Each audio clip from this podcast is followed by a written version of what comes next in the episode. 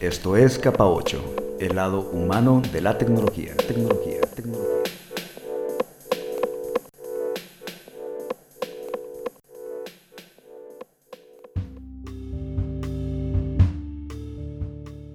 Sean ustedes bienvenidos a Capa 8, el podcast donde llevamos ustedes temas que tienen que ver con el lado humano de la tecnología. Yo soy Tony conduciendo este episodio, donde el tema que discutiremos es el de la desinformación en los medios digitales, en las redes sociales, en diversas plataformas y las consecuencias que esta desinformación puede traer. Y bueno, para discutir estos temas tenemos como invitado al maestro Rafael Morales Ramírez, eh, quien realiza investigación con enfoque eh, justamente en la desinformación política y la propaganda computacionales. Y esto lo hace como parte del equipo del Laboratorio de Innovación Cívica de la UNAM. Y bueno, entrando directamente en materia, ¿a qué nos referimos cuando hablamos de desinformación en el contexto de política digital? Muchas gracias. Hablar de desinformación en un contexto como el actual, en el marco del el desarrollo de las redes sociodigitales como las conocemos el día de hoy, Facebook, Twitter, etcétera, todas las plataformas, es hablar básicamente de la intención, de la acción deliberada de personas, de grupos que utilizan la tecnología actual para poder enviar mensajes con fines políticos con fines em, ideológicos y con pretensiones de difusión de propaganda. Bien, a veces se tiene la concepción de que lo que sucede en el mundo digital, pues bueno, se queda ahí en el mundo digital, que no hay una correlación directa a lo mejor con lo que sucede en el mundo físico, ¿no? en el mundo real donde nos desenvolvemos. Eh, ¿Qué nos puedes decir tú al respecto? ¿Qué impactos crees que pueda tener eh, lo que sucede en ese mundo digital de las redes sociales y demás hacia nuestro mundo físico real donde nos desarrollamos cotidianamente? Lo problemático, lo polémico de la desinformación en un contexto de política online tiene que ver con la escala de la difusión de las noticias falsas. Siempre han existido noticias falsas. En el pasado ha existido la promoción de informaciones que carecen de veracidad. Y siempre hemos escuchado de parte de, algún, de algún familiar que en el pasado escuchó que hubo una noticia en el periódico que en realidad no era verdadera, sino que era falsa. El tema en cuestión el día de hoy es que esa desinformación se aprovecha de los medios, de la tecnología, específicamente de las redes sociales que todos nosotros utilizamos de una manera eh, natural.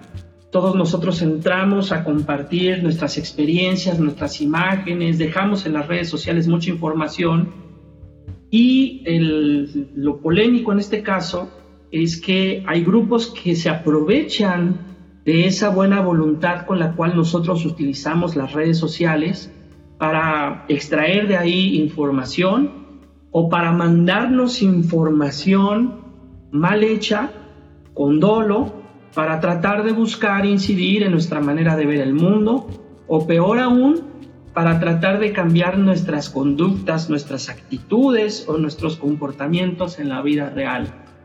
Entonces, ante la pregunta que tú haces, respecto de cómo pasar o cómo pasan los efectos de la vida digital a la vida real, lo que estamos viendo en primer lugar es que lo que pasa en lo digital tiene el estatuto de ser algo, de ser algo real, no es algo imaginario.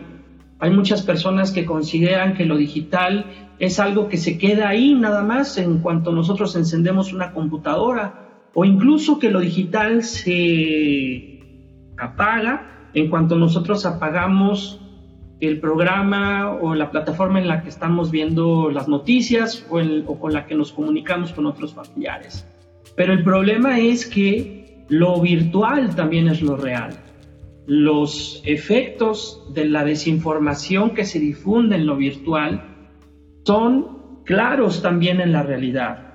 En la realidad esa desinformación que se sube a las redes sociales también tiene efectos en nuestra vida cotidiana. Eh, puede tener efectos, como decíamos hace un momento, en nuestra manera de ver el mundo o incluso en nuestra manera de conducirnos eh, ante la vida o relacionarnos con los demás.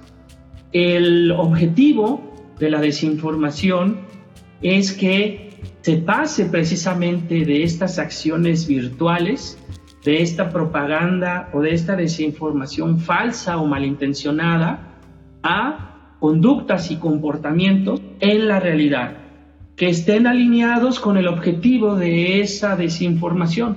Por ejemplo, si hay grupos que quieren generar desconfianza en el gobierno, van a tratar de llenar a la plataforma social, a la red social que nosotros utilicemos, con una información sesgada o una información poco objetiva, una información tendenciosa o maliciosa. ¿Con qué objetivo? Como decíamos, con el objetivo de desprestigiar al gobierno con el objetivo de generar desconfianza ante este. ¿Dónde está el problema entonces de la desinformación? El problema no está tan solo en que esa información o falsa información circule en las redes sociales que utilizamos todos los días. El problema está en el efecto que pueda tener en la realidad, en que lo que nosotros veamos en una página web, en que lo que nosotros estemos viendo en una red social, en realidad pueda ser exactamente lo mismo que nosotros queramos ver en nuestro día a día, en nuestra vida cotidiana. Eso creo yo que ese es el, em, el, principal objetivo de la desinformación, no tan solo que ésta se quede en las páginas de las redes sociales. Así como bien lo dices, lo que sucede en el mundo virtual no solamente se queda ahí en el ciberespacio, en las páginas o en las plataformas de estas redes sociales, sino que puede tener impactos eh, directos sobre nuestra vida cotidiana. Eh, pero para tratar de dimensionar un poco esto, qué tipo de impactos, qué alcances puede tener en lo colectivo, en lo social, y por otra parte, ¿hay alguna manera de tener eh, contramedidas o medidas para contrarrestar un poco esta desinformación y todo lo que sucede eh, en este mundo virtual para que no tenga tanto impacto negativo dentro de nuestro mundo real?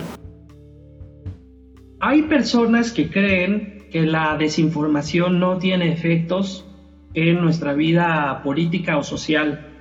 Consideran que la desinformación es un pasaje eh, poco importante, tal vez de el, mal procesamiento eh, por parte de un periódico, de un medio de comunicación, de ciertos aspectos de la realidad. Algunos consideran incluso que la desinformación pues es un conjunto de errores, tal vez de gente que sin mala intención se dedica a subir cosas de las cuales eh, está poco informada.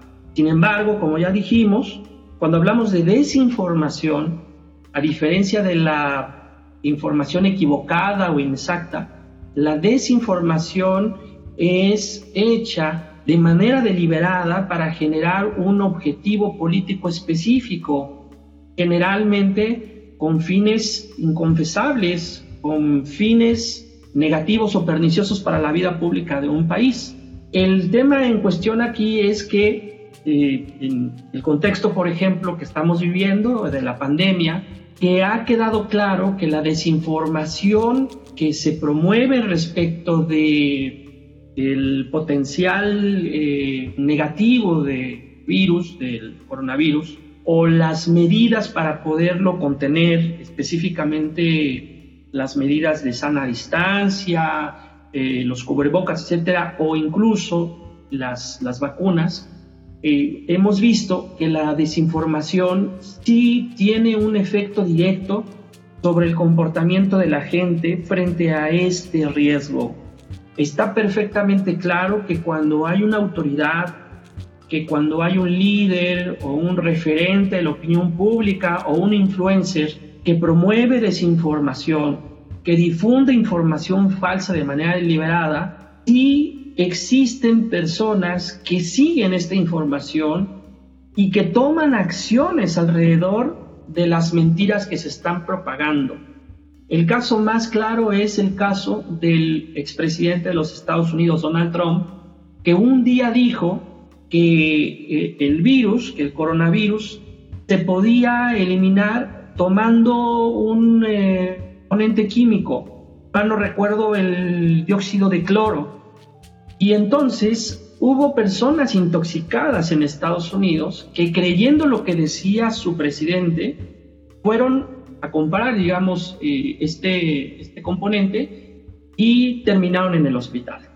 La desinformación sí tiene efectos sobre nuestra conducta y sobre todo tiene efectos muy negativos en la hora, por ejemplo, en la que la gente sí necesita informarse sobre qué hacer en el caso de una emergencia, en el caso de una situación inesperada, como en este caso la pandemia. Así que decirlo claramente, la desinformación es perniciosa para eh, la sociedad y sobre todo puede llevar a que las personas tomen decisiones equivocadas para su salud, decisiones que finalmente pueden llevar incluso hasta poner en riesgo la vida de las personas que hacen caso de esta información maliciosa. Estás escuchando Capa 8, un podcast que aborda temas relacionados con las tecnologías de la información y la comunicación, las TICs, situándolas en el contexto humano. Nos interesamos entonces en los impactos de las TICs en la sociedad, sus beneficios, sus riesgos, sus mitos, su folclore, sus personajes, y en general en la intersección de las TICs con las diversas áreas del quehacer humano. Si te gusta lo que has escuchado, pues no dudes en recomendarnos. Nos puedes escuchar en las diferentes plataformas de podcast, así también como en YouTube. También estamos disponibles o tenemos una presencia en las principales redes sociales, Instagram, Facebook, Twitter, etc. Búscanos como capa 8, capa como la letra griega, con K y doble P.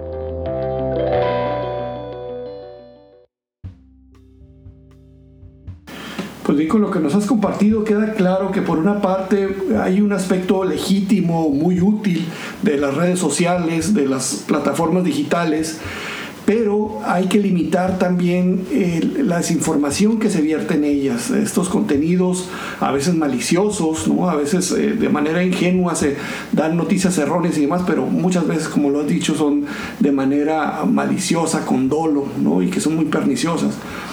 Entonces se da también un conflicto, como por una parte eh, dar permitir la libertad de expresión en estos medios, pero limitando por otra parte la desinformación y esas noticias falsas. ¿Cómo encontrar ese balance?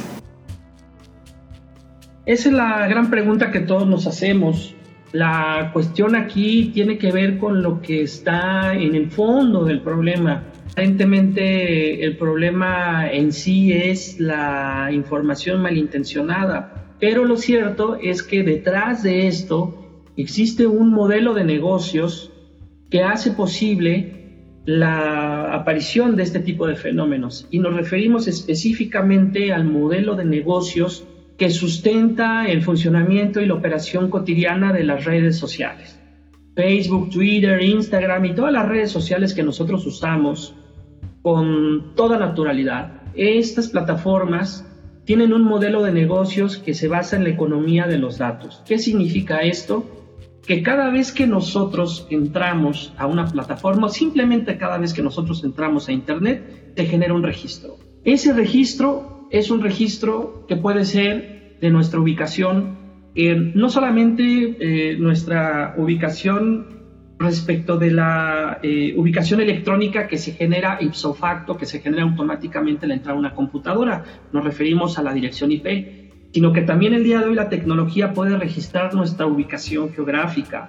Simplemente a la hora de entrar a un monitor, a internet o peor aún a una plataforma social, nosotros ya estamos dando información de eh, la hora en la que entramos, cuántas horas estamos frente al monitor, cuántas páginas vemos, y también incluso nosotros entregamos de una manera, eh, vamos a decirlo así, eh, muy, muy confianzuda, entregamos, por ejemplo, a, plataformas como Facebook nuestros datos, por ejemplo, de edad, de escolaridad, entregamos muchísima información, em, digamos, de manera benévola, sin saber exactamente que estas empresas son empresas que están interesadas en hacer negocios con esa información. Y mientras más específica, mientras más privada sea esa información, para las plataformas sociales esa información se vuelve cada vez más valiosa. ¿Dónde está el negocio? El negocio está en acumular la mayor cantidad de datos de millones y millones y millones de personas. Pensemos tan solo en una plataforma como Facebook que todos los días tiene conectadas aproximadamente a 76 millones de personas en todo el planeta, diariamente. Entonces, estas personas, estas, estos millones y millones de internautas o de mm, eh, eh, usuarios de las plataformas van dejando esa información. Y esta información sirve para que las propias plataformas generen perfiles de consumo y puedan hacer estimaciones muy precisas de patrones, no solamente de consumo, sino incluso patrones de conducta. Facebook ha avanzado mucho en esto, ha generado modelos muy sofisticados, incluso para tratar de estimar en qué momento nosotros nos encontramos felices, contentos o deprimidos. Y todo esto es resultado precisamente de este modelo de negocios, donde nuestros datos tienen un valor comercial. Gracias a esto, estas plataformas pueden subsistir y decirnos que son de uso gratuito para cada uno de nosotros. No podía ser de otra manera. Claro que es gratuito porque nosotros les ayudamos a subsistir con nuestra información. Entonces, ¿qué es lo que está pasando el día de hoy en este debate? Que nosotros estamos pensando en cómo controlar las noticias falsas, controlando, por ejemplo, una cosa que le llamamos moderación de contenidos. La moderación de contenidos no es otra cosa más que la posibilidad de que las plataformas sociales generen filtros o controles para saber de lo dicho o de lo escrito qué es lo que es permisible, qué es lo que es tolerable o qué es lo que tenemos que rechazar. El asunto en cuestión es que no solamente no nos ponemos, no nos podemos poner de acuerdo en cuáles serían esos criterios para poder moderar esos contenidos y decir qué sí se puede publicar y qué no, como en el caso del el expresidente Donald Trump, sino que nosotros no estamos viendo en realidad el origen de este problema que tiene que ver básicamente con ese modelo de negocios, porque lo que está en duda aquí no es en sí la consecuencia del modelo de negocios, sino el poder monopólico que tienen estas plataformas, el monopolio digital que tienen, específicamente la centralización de la comunicación política. No hay manera de hacer prosperar un mensaje de forma efectiva si no es a través de Facebook. No hay manera de hacer prosperar un, mensaje de orden político o de orden público si no es a través de Twitter o una estrategia de comunicación o una estrategia de difusión o una estrategia de publicidad, si no es a través de las plataformas que tienen más poder de mercado. Entonces, estamos resolviendo, digamos, un aspecto que es secundario en este problema. El grave aspecto desde mi punto de vista no es en sí la consecuencia, sino la estructura que soporta estas plataformas, lo que hace posible que la comunicación política esté centralizada tanto por fines comerciales como por fines políticos. Si nosotros no vamos hacia atrás, si nosotros no exigimos que haya una descentralización de la comunicación política, no importa cuánto podamos hacer hacia adelante para tratar de generar legislaciones que busquen defender, por ejemplo, el derecho a la libertad de expresión. Nadie estará en desacuerdo en que tratemos de hacer mejores leyes para proteger la libertad de expresión de los ciudadanos frente a las plataformas sociales. Pero el asunto es que mientras dejemos intocado este modelo de negocio, que no solamente se basa en la economía de los datos, sino en algo que también se ha dado en llamar economía de la atención.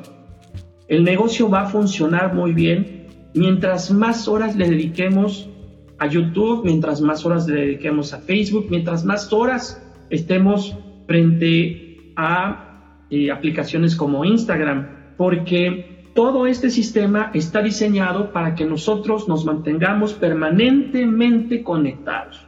La idea del carrusel en YouTube es una idea perfectamente clara, encaminada a darle a los consumidores de esta plataforma la posibilidad de que después de un video les aparezca otro video similar al anterior en cuanto a intereses, en cuanto a tipo de música, en cuanto a cantante. Y entonces esto permite que la gente se mantenga enganchada, constantemente metida, atenta a la siguiente canción, al siguiente cantante, al siguiente autor. Así funciona básicamente este modelo, pero no ha habido una discusión más amplia, una conciencia entre todos los ciudadanos de que tenemos que ir al fondo del problema, que es el modelo de negocios. Ahora bien, en cuanto a las regulaciones, estas regulaciones han prosperado de manera diferenciada, de acuerdo a países, de acuerdo a regiones. No es lo mismo lo que está pasando en China en este momento, donde hay una auténtica dictadura digital, donde no hay manera de poner un dique, un, un digamos, eh, una limitante al férreo control que tiene el Estado chino sobre sus ciudadanos, porque el Estado chino los espía, controla el acceso a las redes, etcétera. No hay libertades ahí.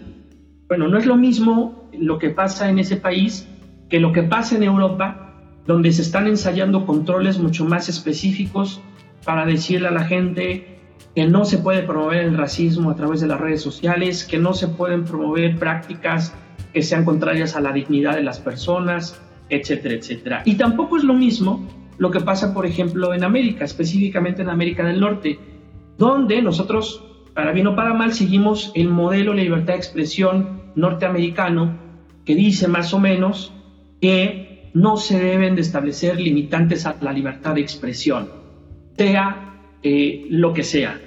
Y estamos en esas tratando de plantear soluciones o propuestas que desde una legislación ayuden a que la gente a que tanto tú como yo, nuestros amigos, nuestras familias, pues tengan herramientas para poder defenderse ante no solamente, por ejemplo, la aparición de un mensaje que busque, por ejemplo, desprestigiar a una persona, o un mensaje muy grave, por ejemplo, que trate de subir un video donde aparezca una exnovia eh, teniendo relaciones sexuales con el ánimo de vengarse, ¿no? De una eh, relación que haya concluido, eh, sino que también las leyes que estamos tratando de hacer, por ejemplo, en el caso de México, están tratando de corresponsabilizar a las empresas, a las redes sociodigitales en esta problemática, que las redes sociales se comprometan a refinar sus filtros para impedir que se suban videos eh, que violen la intimidad de las mujeres, que las redes sociales se hagan cada vez más responsables de impedir que se suban videos de pornografía infantil, que las redes sociales se hagan cada vez más responsables de evitar que se filtren en sus plataformas mensajes de odio o también desinformaciones. Y creo que en el balance, aunque no tenemos, por ejemplo, en México todavía una legislación, no tenemos legislación ahí, el balance no es tan negativo si pensamos que ha habido una suerte de autocontención o de autorregulación por parte de Facebook que ha tratado de afinar sus controles para impedir estas problemáticas, por parte, por parte de Twitter, que ha prohibido recientemente, por ejemplo, la propaganda política pagada. En fin, creo que han habido algunos esfuerzos. No hay que demilitarlos, pero estos esfuerzos siguen siendo todavía limitados en cuanto se ha dejado sin tocar o se ha eh, mantenido intacta, eh, eh, intacto el monopolio digital que tienen estas plataformas que hace posible precisamente que se puedan construir las infraestructuras psíquicas y de datos, los muy sofisticados em, programas de aprendizaje que eh, permiten jugar con nuestras informaciones, con nuestros datos privados en una escala gigantesca. Y desde luego pues lo que nosotros vemos en la superficie, en la superficie lo único que nosotros vemos son aplicaciones, vemos programas muy bonitos con grandes recursos como lo es Facebook, pero no nos damos cuenta que detrás de, estos, eh, de estas plataformas tan interesantes, tan, tan atractivas, hay toda una infraestructura que hace posible que nosotros tengamos un comportamiento específico, un interés especial, porque, y con esto termino esta parte, porque eh, se ha llegado a desarrollar un modelo de conocimiento de nuestro consumo, de nuestras preferencias, que hace posible que las propias plataformas mejoren día con día sus estrategias para engancharnos, sus estrategias para persuadirnos, sus estrategias para hacernos más dependientes cada vez de sus contenidos, de sus ofertas, de sus programas, en fin, y de todo lo que nos eh, eh, pueden dar precisamente utilizando de manera bondadosa, bondadosa la Internet y estas mismas plataformas sociodigitales. Rafael, estamos ya por concluir este episodio. ¿Alguna idea con la que quisiera cerrar algún comentario? Mi comentario es que los efectos de la desinformación son variados, tanto en países, por cada una de las sociedades donde estos problemas se presentan. Y hay que dejar muy claro que la desinformación siempre está dirigida a ciertos grupos en específico. Hay grupos que son más sensibles a la desinformación que otros. Por ejemplo, y sin generar, digamos, ninguna etiqueta negativa, sabemos el día de hoy que los grupos que profesan la religión cristiana en los Estados Unidos son más proclives, son más sensibles a creer o a darle atención a la, información maliciosa, a, las noticias falsas.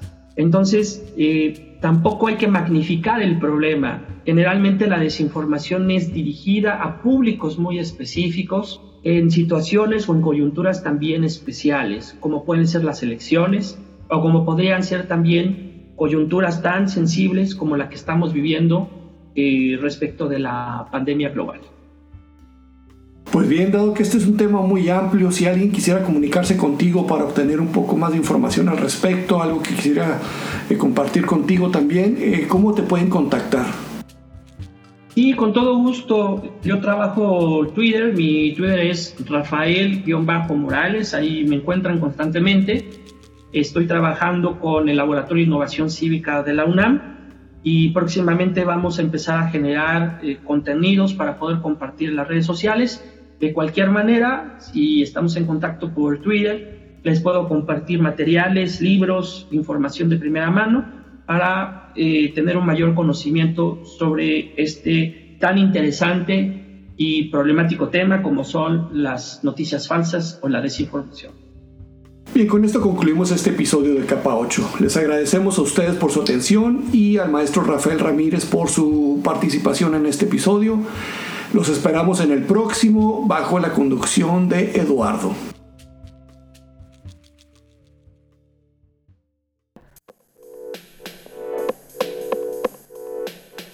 Esto fue Capa 8.